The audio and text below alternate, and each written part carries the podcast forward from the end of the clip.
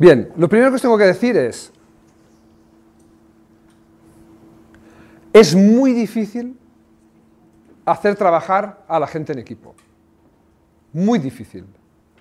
Porque trabajar en equipo significa asumir una serie de valores personales que tiene que asumirlos la persona. Desde fuera es muy difícil imponer a la gente que trabaje en equipo. Es una decisión personal e individual. De la misma manera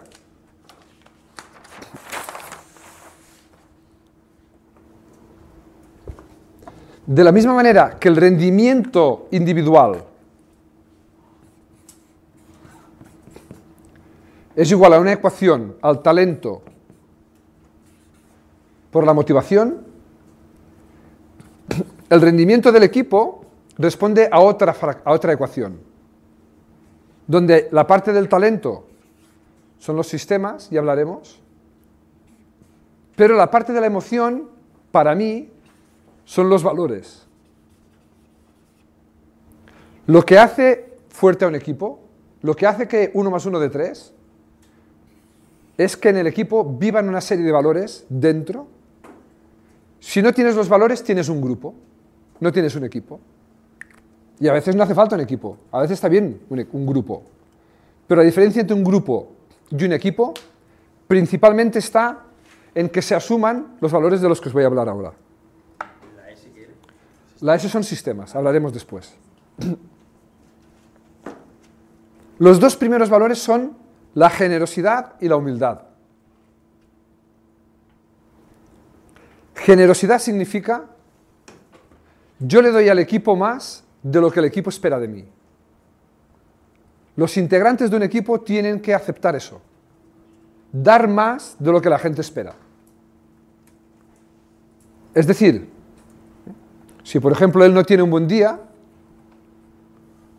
entre los demás le ayudamos para que no se note. Si él no puede dar su parte, entre todos hacemos su parte de trabajo.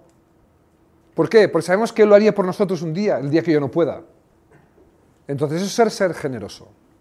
En el deporte de élite es muy fácil encontrar deportistas generosos. ¿Por qué? Porque si el equipo gana, luego dicen, ah, tal jugador se echó el equipo a la espalda y el equipo ganó por el trabajo de este jugador. Entonces, ser generoso en el deporte de élite es muy fácil. Es muy común. ¿Sabéis lo que es difícil? Ser humilde. Ser humilde significa que si él no tiene un buen día, tiene que dejarse ayudar. Y aunque en el mundo del trabajo dejarse ayudar es más fácil, quizá, encuentra más difícil ser generoso, quiero que entendáis exactamente qué significa ser humilde. Voy a poner un ejemplo. Imaginaros que somos un equipo de baloncesto y estamos jugando, ¿vale? Y yo soy el bueno. Yo soy el tío que tira los triples y las mete.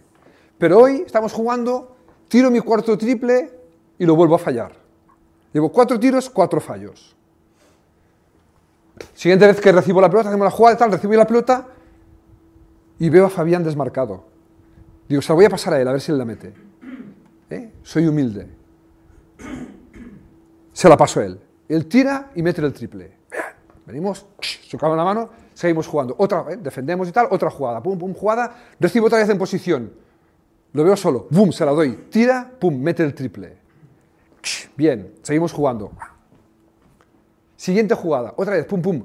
Recibo, miro y miro. Y ahora pienso.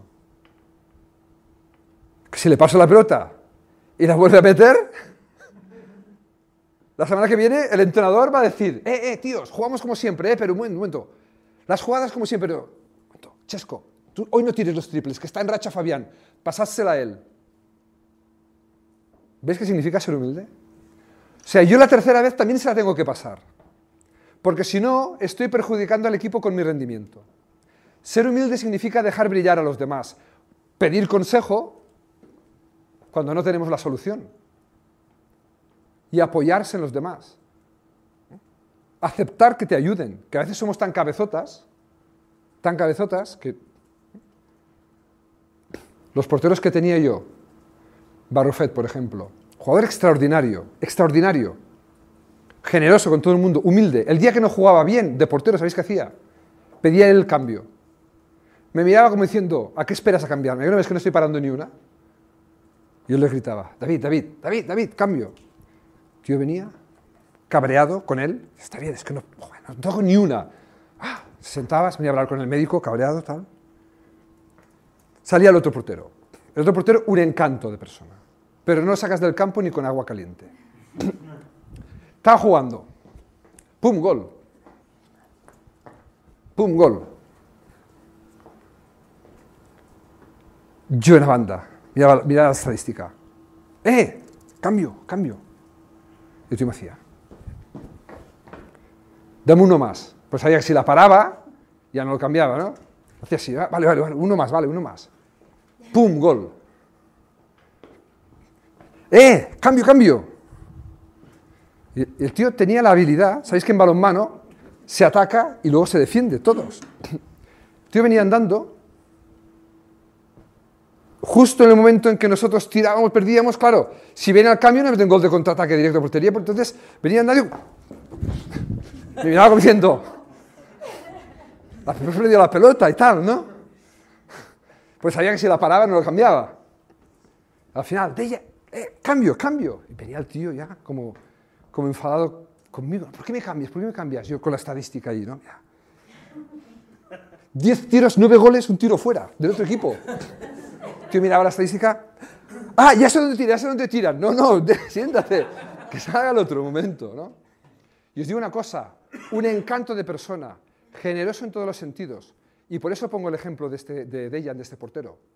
En absoluto era el ego, en absoluto. ¿Sabéis qué es a veces que nos traiciona? Llegar nos cuesta tanto esfuerzo personal y hemos superado tantos obstáculos que a veces nos cuesta decir, no, este también lo superaré, a veces no. A veces hay que pedir ayuda. No es el ego el que se pone en medio, es tu, mismo deseo de decir, no, yo siempre me he tirado adelante, esta vez volveré a tirar adelante. Y eso es lo que hay que saber compaginar y convencer a la gente. Porque si no, tu trabajo está limitando al equipo. ¿Se lo explicas? No, tú mismo. ¿Tienen que ayudarte a veces? Tienes que verlo. Por eso es tan difícil trabajar en equipo. Tienes que asumirlo. A veces, delegando, dejando brillar a los demás. Yo cuando era entrenador me decían, estás loco, coges ayudantes muy buenos, querrán tu sitio. Me dijeron, uno de ellos hoy en día es el entrenador. Va a ganar la liga seguro. Ha ganado la Copa de Europa. Pero sin él yo no hubiese quedado campeón de Europa. ¿Por qué? Porque eran muy buenos. Si tú eres campeón de Europa, sí, pero la liga no, del año siguiente. Si tú eres el mejor del equipo, tu talento frena el resto. Tu talento es el límite. Pero si tú, cuando contratas, contratas a gente mejor que tú en su ámbito, el poder del equipo se multiplica. Vivimos en varios equipos, esto no lo he dicho. Tenemos primero el equipo de ayudantes, un equipo con el que hay que relacionarnos. Otro equipo, el equipo de jugadores. Otro equipo, con la directiva, con el público, si eres capaz de lanzar al público. Hay varios equipos que conviven. ¿eh? Y estoy hablando ahora, por ejemplo, con los ayudantes. Lo mejor que puedas. Con los jugadores. Equilibrio entre buenos y muy buenos. Un equilibrio. No todos pueden ser muy buenos los jugadores. Hablaremos luego cuando hablemos de la composición del equipo. ¿Queréis ver lo que es generosidad? ¿Queréis no olvidar nunca lo que es generosidad? A ver si, a ver, a ver si, voy a poner un vídeo. Voy a tener que ir a YouTube y antes ya lo he buscado.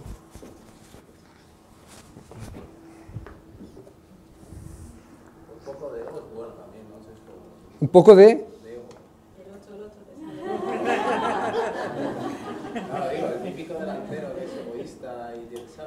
Sí. Eso es bueno también, ¿no? Ese...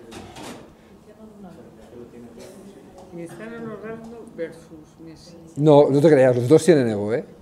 Sí, sí. Cristiano Ronaldo y Messi, los Messi, dos. Sí, sí, sí, sí.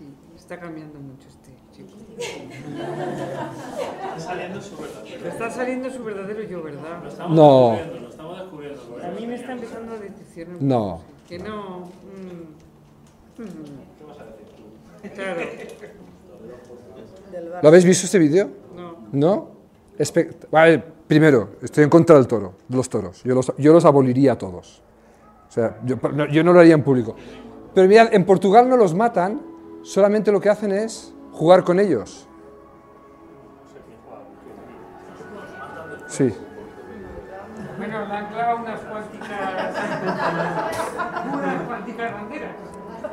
Sí, pero no los matan. No, normalmente juegan con él, saltan por encima, hacen cabriolas, pero este torero ¡pa! pilló mal. Y el toro se ensañó con él. Me los matan, pero la- tiene, tiene no sé cuántas banderillas puestas. Yo ya les digo que voy en contra, pero quedaros con, la, quedaros con lo que viene ahora, lo que significa ser generoso.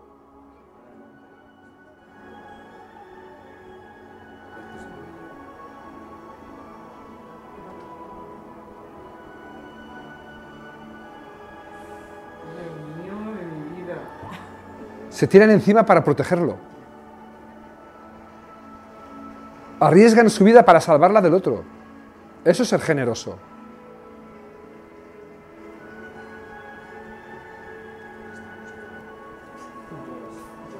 ¿Y dónde está el límite?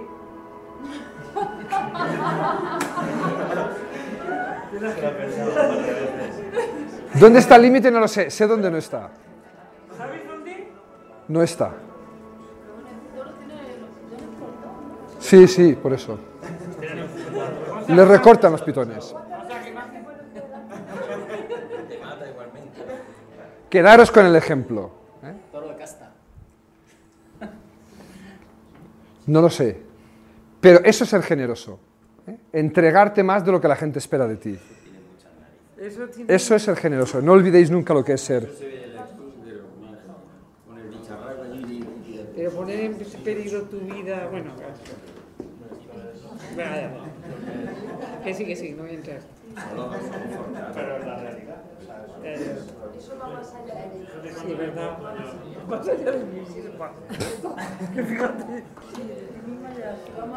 Mirad, el resto. Extra- Extrapólalo a un hijo. Sí, no, tú lo harías por un hijo, pero por un compañero de trabajo. Ya, eso es. Por poner. ¿eh? Sí, sí, sí. No, por la familia lo haríamos seguramente. ¿eh? ¿Cuánto tiempo lleva esa gente trabajando? Claro, igual se ven más entre ellos que con las familias. Ya. Yo lo usé esto con los jugadores un día, le dije, dos jugadores se habían enfadado entre ellos y, y estaban picados. Y mandé a la gente al vestuario, dije, vamos al vestuario, vamos a hablar. Y no sabía qué decirle, entonces me acordé de la, de la visión del equipo, la identidad del equipo, ¿no? Y les dije, no me digáis que no es una tontería que nos enfademos. Digo, "Has- este año creo que has pasado más noches con este que con tu mujer, casi. Estamos viajando todo el año. Cuando estás ahí en los profesionales, estás viaja- viajando todo el año. ¿no? Usé esta estrategia, ¿no? las horas que pasamos juntos para resolver una disputa que era por una tontería. La confianza. Este valor es muy importante en el equipo, porque significa que el equipo se atreva a dar un paso adelante cuando la situación no está clara. ¿Y sabéis qué es la confianza? La confianza es, es como una mesa. Es más sólida cuantas más patas tiene. Eso es la confianza del equipo. Una mesa. Cuantas más patas, más sólida. Y los entrenadores somos especialistas en destrozar la confianza de los jugadores. ¿Sabéis por qué? Porque ¿qué- cuando un jugador hace algo mal, ¿qué hacemos? Lo cambio, ¿no? ¿Sabéis qué es una pata de la mesa? Cada pata es cada vez que hacemos algo bien y nos damos cuenta. Hacemos algo bien y nos damos cuenta. No solo hacemos algo bien. Hacemos algo bien y nos damos cuenta que lo hemos hecho bien. Entonces, ¿qué hacemos cuando cambiamos a un jugador por hacer una cosa mal? Le quitamos una pata. A esto así no, esto así no, esto así no. ¿Qué tenemos que hacer los entrenadores? ¿O cómo se puede recuperar, la confianza? Pues cuando, a ver, a lo mejor no en ese momento, pero al día siguiente del entrenamiento le dices, mira, aquello que hiciste así de mal, no. Tienes que hacerlo así, le enseñas. Pero hemos acabado, ¿eh? No se acaba enseñando. Tienes que entrenarlo para que le salga bien. Y cuando en un partido le sale bien, le tienes que felicitar. Y ahí es donde gana confianza. La confianza es cada vez que hacemos bien alguna cosa y nos damos cuenta. Entonces, a los trabajadores, ¿eh? a los jugadores, hay que sorprenderlos haciendo bien las cosas, que parece que solo sepamos sorprenderlos cuando las hacen mal. Y hablo por los entrenadores. ¿Qué hacemos? Reñir, reñir, reñir. No, hay que felicitar cuando se hace bien. O entre el equipo y los jugadores, cuando uno hace algo bien, chocarle la mano al otro. Porque así la siguiente vez que tengamos que hacer algo, vamos a pensar, "Ah, ¿cómo lo hacíamos antes? Ah, bien, bien, bien, bien. Va, pues tenemos confianza colectivamente. La confianza. Hacer bien las cosas y darnos cuenta que las hacemos bien. El entusiasmo. El entusiasmo es todo. O sea, si no hay entusiasmo, no hay equipo. Entusiasmo es, es como estar poseído por Dios, ¿no? Viene de entusiasmo, de, Zeus, de estar con Zeus, tener a Zeus. Eh, Viene del, del griego la palabra entusiasmo, ¿no? Es como esa chispa extra. Mira si es importante que en el equipo, en el equipo de juveniles, teníamos cheerleaders. Para generar entusiasmo, teníamos cheerleaders. Las. ¿Qué? Las novias. ¿Qué es un cheerleader? Una cheerleader. Yo soy la del inglés. Las chicas esas de los pompones, animadoras. Las novias y las hermanas de los jugadores venían a los partidos. No, hombre, no, es broma, es broma. Eran ellos. Los cheerleaders eran los jugadores del equipo. Pero yo cogí la esencia de la palabra cheerleader. ¿Sabéis qué significa cheerleader? El líder del cheer. El que lidera el espíritu, el cheer, el espíritu del equipo. Entonces, fijaros el concepto de cheerleader que teníamos. Cada semana, dos jugadores, no eran los partidos, ¿eh? eran los entrenamientos. Rotativamente, alternativamente, cada semana, dos jugadores se encargaban del estado emocional del equipo. Entonces, durante el entrenamiento tenían que estar animando a la gente cuando la gente se, desa- se desanimaba. Y ellos tenían que aprender a generar entusiasmo de por sí.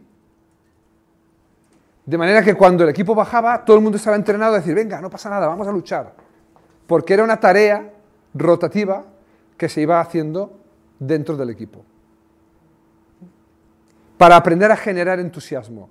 Los líderes tenemos que ser expertos en generar entusiasmo. Porque el entusiasmo es contagioso.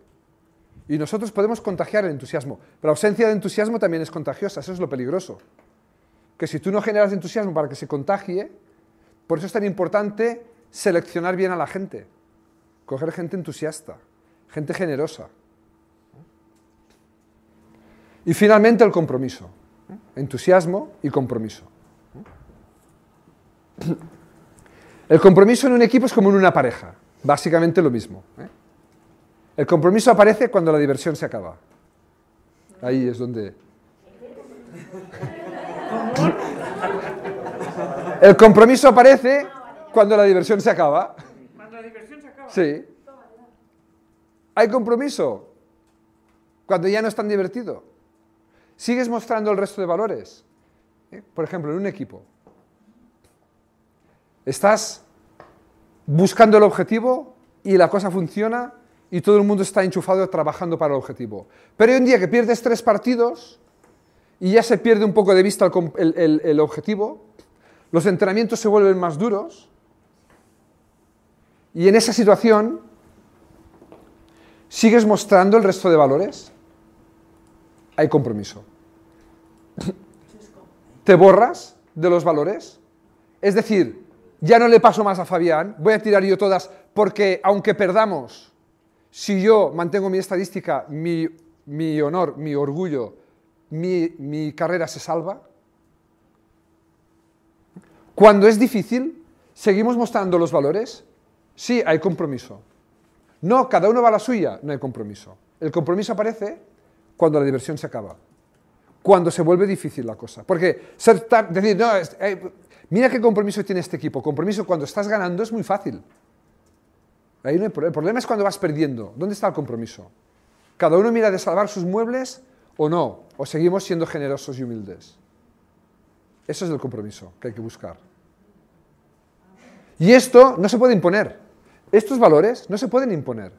Se pueden inspirar. Puedes ponerte tú de ejemplo.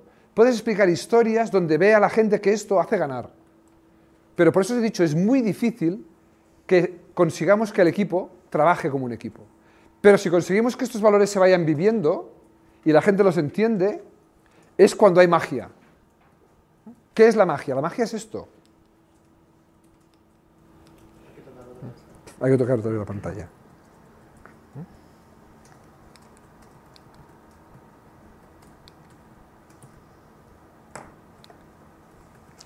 La magia es esto. ¿Recordáis este gráfico de antes? Por eso he dicho, e-, este gráfico es muy importante para entender lo que es el trabajo en equipo. En realidad, cuando damos el 100%, damos el 60%. Es decir, que esto es lo que damos en el día a día. Este sería nuestro valor máximo. Pero lo que damos es esto. Esto es lo que dan dos. Pero, ¿qué ocurre si hay entusiasmo? Ahora, si estos dos trabajan como un equipo, ¿qué ocurre? Que hay entusiasmo. Si hay entusiasmo, hay generosidad. Porque el entusiasmo invita a que todo el mundo dé más de lo que daría sin entusiasmo. Hay generosidad. Hay humildad, aunque uno no tenga el día, el otro cubre su parte. Hay compromiso. Aunque no vaya bien, seguimos haciéndolo. ¿Sabéis lo que ocurre? Que la gente no da esto, la gente da esto. Y ese extra es el tercer componente del equipo. Por eso físicamente uno más uno da tres. ¿Lo veis cómo se construye? Esto es el valor. Esto es lo que damos, nuestro nivel básico, nuestro nivel eh, uno, nuestro nivel de hábito. Pero cuando hay entusiasmo y generosidad, no damos esto, damos un poco más. Y cuando sumas estos excedentes, es lo que hace el tercer componente del equipo. O si son 10, imagínate, parece que haya 12, porque todo el mundo se ve inspirado a dar más. Esa es la magia de la sinergia. Pero tiene que darse en los valores estos, y eso es lo difícil, generar esos valores.